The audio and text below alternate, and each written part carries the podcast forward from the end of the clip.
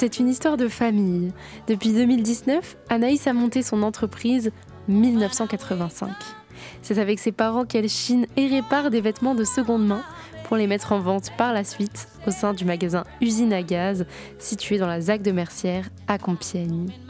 C'est lors du salon vintage du Compiègnois que j'ai pu faire sa rencontre et échanger avec elle sur l'alliance de la mode et de l'écologie. Anaïs est une passionnée que je vous propose d'écouter. Tous les vêtements que je chine déjà sont, nettoyés, euh, rapiécés restaurés en fait. C'est vraiment une restauration, on peut appeler ça comme ça, euh, afin qu'ils repartent dans, le cercle vertueux euh, de la mode.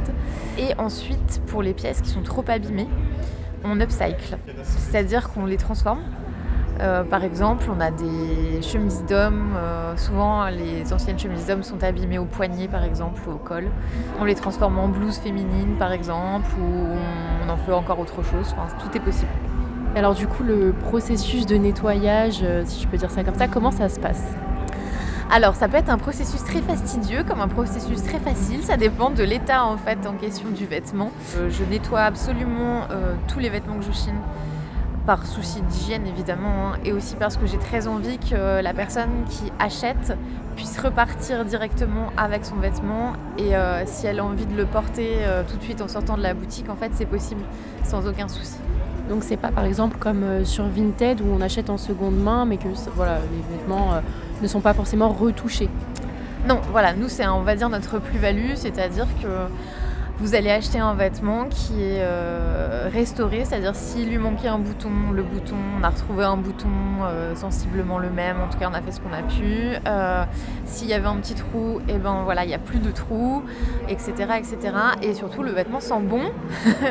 Il n'y a pas cette odeur de fripe ou de grenier qu'on n'aime pas trop. Parfois ça nous demande beaucoup, beaucoup de boulot parce que voilà, on chine partout, donc on peut aussi trouver ça dans des anciens greniers, ça a été, ça a été mal conservé.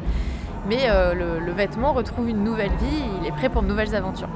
Et alors justement, comment est née euh, cette passion euh, de chiner un peu partout et de restaurer les vêtements? Ça commence à faire un moment. je crois que depuis que je suis petite, alors la passion pour les vêtements, je pense que c'est depuis que je suis petite. Ma, tante avait énormément de vêtements et elle avait de très grosses malles avec beaucoup de, fringues qu'elle avait gardées de, des décennies précédentes.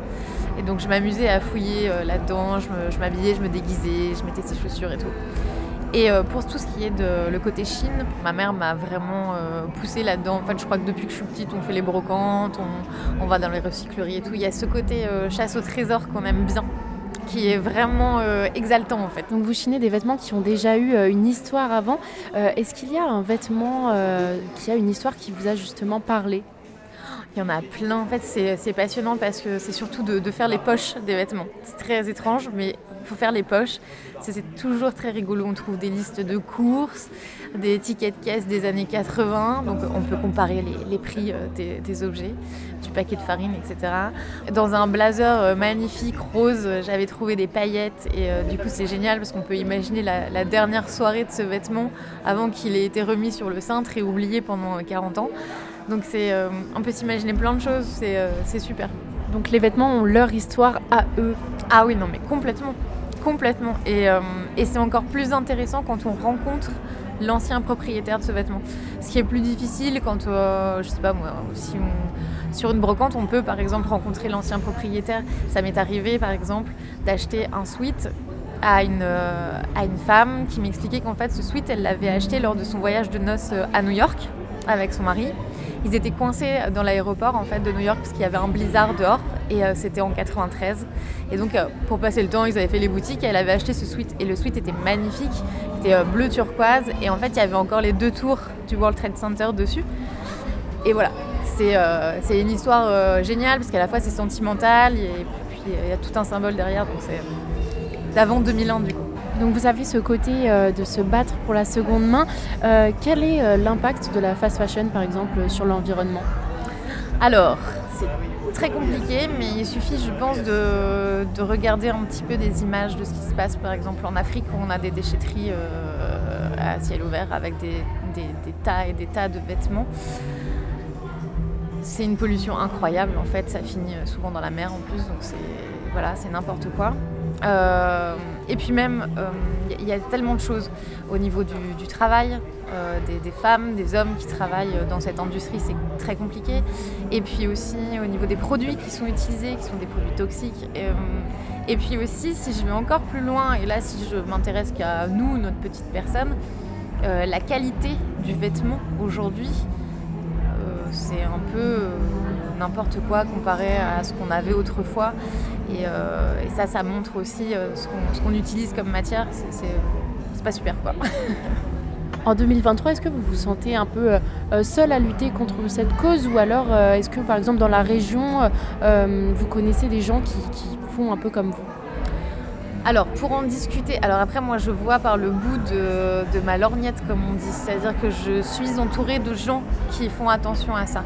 Euh, mais j'ai aussi croisé des gens qui, voilà, dans le train et tout, qui revenaient d'une très grosse session shopping avec plein, plein de sacs de chez, euh, voilà, je dirais pas les marques, mais plein de marques de fast fashion. Et donc je me dis, on n'en est pas tous au même euh, point de la réflexion. Bon, c'est ok, c'est dommage, parce que le temps file quand même. Mais, mais non, je crois qu'on.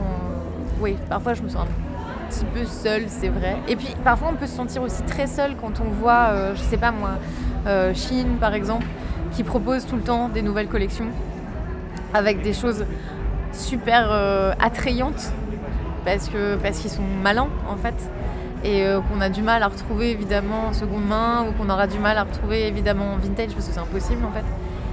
Et, ouais là on se sent seul parce que évidemment bah voilà pour les jeunes, pour les gens qui ont moins d'argent et tout, ben, c'est facile en fait d'aller sur internet, de cliquer, de se faire une grosse commande et puis voilà, basta en fait.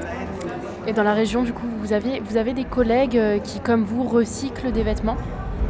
Alors, qui recycle, j'en sais rien, mais je pense que oui, j'espère. mais en tout cas, euh, là, euh, sur le salon, j'ai rencontré, j'ai rencontré la montagne de Fripp, je crois que c'est ça le nom, qui s'est installée il n'y a pas très longtemps, qui est sur Amiens. Et, et, ça fait plaisir, en tout cas, de voir qu'on est voilà, qu'on est de plus en plus nombreux en tout cas à s'intéresser à la seconde main, au vintage et, euh, et se dire que de toute façon il y a assez de vêtements sur la planète pour l'instant sans qu'on ait besoin en tout cas d'en reproduire à nouveau. Donc euh, on peut tous se vêtir, on ne finira pas nu. et pour rester euh, dans la région, quel, quel aspect vous trouvez qu'il y a entre justement la mode et l'écologie? Est-ce que vous trouvez que dans la région, par exemple, les friperies sont développées eh ben, bof. Euh, franchement, pas, pas, pas, beaucoup. Alors, je sais qu'il y en a quelques-unes sur Amiens. Il y en a peut-être deux ou trois sur Amiens. Euh, après, Amiens, voilà, c'est la grosse ville de, Picardie. Mais euh, c'est vrai qu'à Compiègne, c'est encore un peu limité, bien que depuis très récemment, ça s'ouvre un petit peu. Mais oui, je trouve qu'on est un petit peu à la traîne comparé évidemment à la capitale où il y en a beaucoup, et depuis longtemps.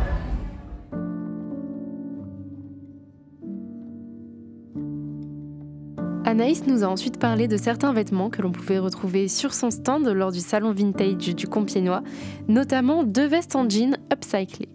Elle nous en parle. Alors, euh, c'est une veste bleu foncé, c'est plutôt une veste euh, masculine ou alors oversize pour, euh, pour une femme qui était un petit peu abîmée dans le dos, qui avait des, soit des griffures, soit des, des marques de, de, marqueurs ou voilà, des petits dessins. Et en fait, on y a cousu des canevas. c'est ce qu'on mettait souvent dans les maisons dans les années 80, encadré, etc. Voilà, c'est passé de mode complètement.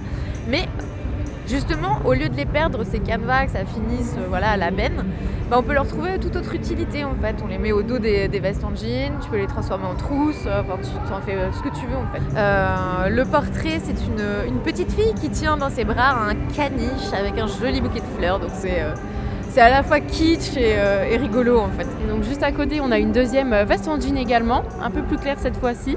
Et là, qu'est-ce qu'on retrouve? Mais là, c'est un peu plus classique, c'est un joli bouquet de fleurs sur un fond noir. Donc ce qui est sympa, c'est que voilà, si les, gens n'ont pas envie de quelque chose de trop euh, kitschouille et tout, ils peuvent se rabattre sur, voilà, sur un intemporel, on va dire. Donc là, on fouille un peu à travers les portants. Et est-ce que tu peux nous montrer une de tes pièces que tu aimes et nous dire pourquoi? Bah Alors par exemple, celle-ci, je l'aime bien parce que euh, c'est une robe des années 70 et on est dans l'esprit un peu euh, tennis, tu sais. Euh, voilà, sportive, tennis girl, etc. Et, et ça, j'aime bien, ouais. C'est plutôt très sympa. Il y a pas mal de robes, tu vois, celle-ci, c'est pareil, c'est les années 70. Tout autre mode des années 70. Une belle robe bleue.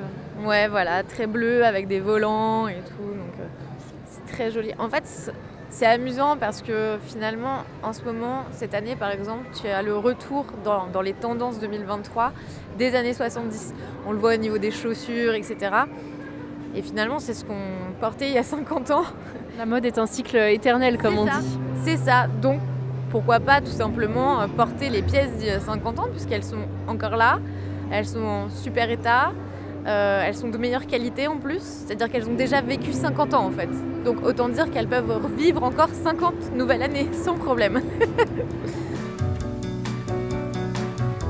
Dénicher des pièces vintage pour allier mode et écologie, un reportage d'Axel Corby pour Radiographite. Une émission proposée dans le cadre des productions coopératives des radios associatives du nord de la France une coopération qui a reçu le soutien de la région Hauts-de-France.